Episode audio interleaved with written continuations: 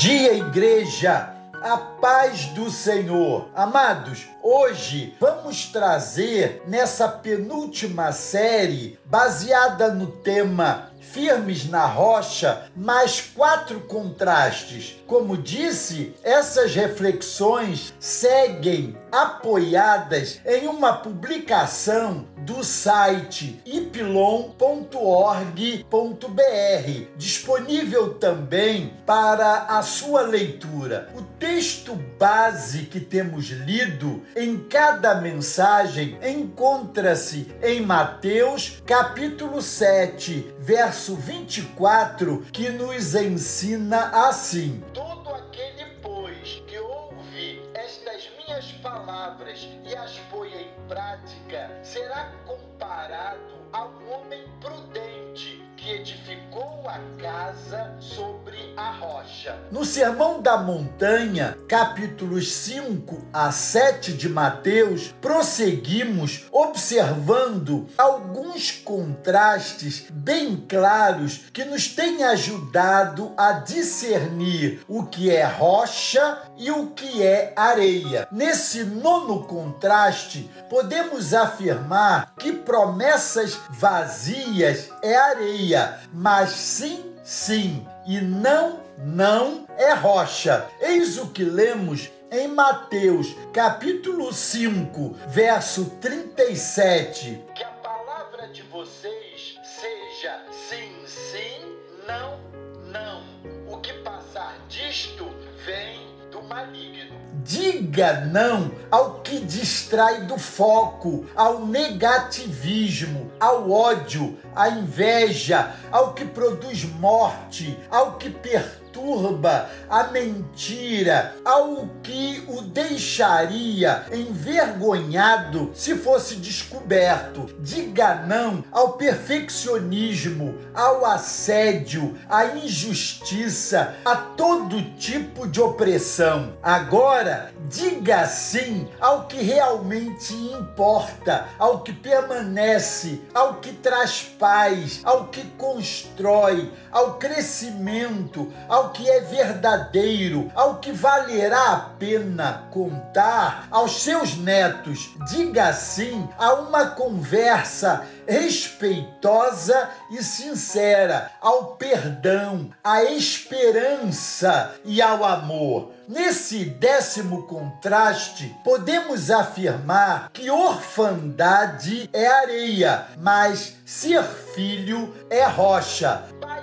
nosso que estás nos céus. Mateus capítulo 6, verso 9. Muitas canções, poemas, teses, livros foram escritos sobre a majestosa oração conhecida como o Pai Nosso, ensinada pelo próprio Filho. Só pode ser feita por filhos que são convidados a chamar Deus de Pai. Esse é o ponto de partida sem o qual nada tem valor na oração. Essa oração nos manda apontar nossos olhos aos céus, onde habita o sublime, ao mesmo tempo que nos ensina a nos enxergar a nós mesmos necessitados da sua graça. Essa oração ensina o caminho da libertação de toda culpa e peso, ao mesmo tempo que nos leva a nos comprometer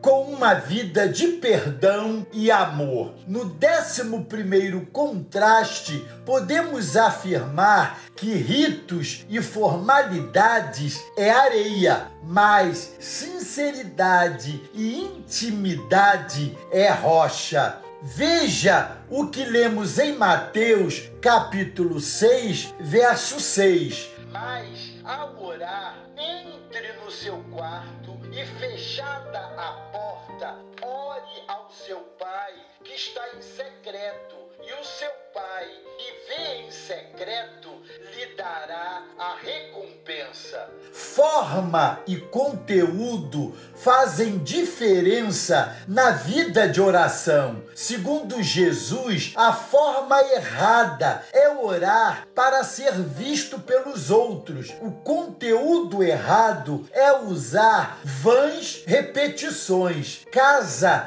na areia é essa aí. Já a forma correta é orar para ser visto pelo Pai. Isso acontece no ambiente privativo, no seu lugar de intimidade, no seu quarto, com as portas fechadas. Ali dentro é o lugar favorável para fluir o conteúdo correto ao abrir o coração e fazer uma oração original, verdadeira, sincera, rasgada. Casa na rocha é essa aí. No décimo segundo contraste, podemos afirmar que ostentação é areia, mas discrição é rocha. Leia comigo Mateus capítulo 6, versos 3 e 4. Mas ao dar esmola, que a sua mão esquerda ignore o que a mão direita está fazendo, para que a sua esmola fique em secreto, e o seu pai que vê em secreto lhe dará a recompensa. Procurar a própria honra não é honra, como lemos em Provérbios, capítulo 25, verso 27, parte B. Já dizia o velho livro da sabedoria. Em outras palavras, é isso que Jesus está denunciando. Em sua perfeita opinião, todo aquele que busca fazer o bem para ser conhecido, reconhecido, elogiado e aplaudido pelas pessoas perde pontos para Deus. É terreno arenoso esse de ficar ostentando as esmolas que se dá, anunciando na praça, tocando trombeta nas sinagogas e nas ruas. Não basta fazer o bem, tem que fazer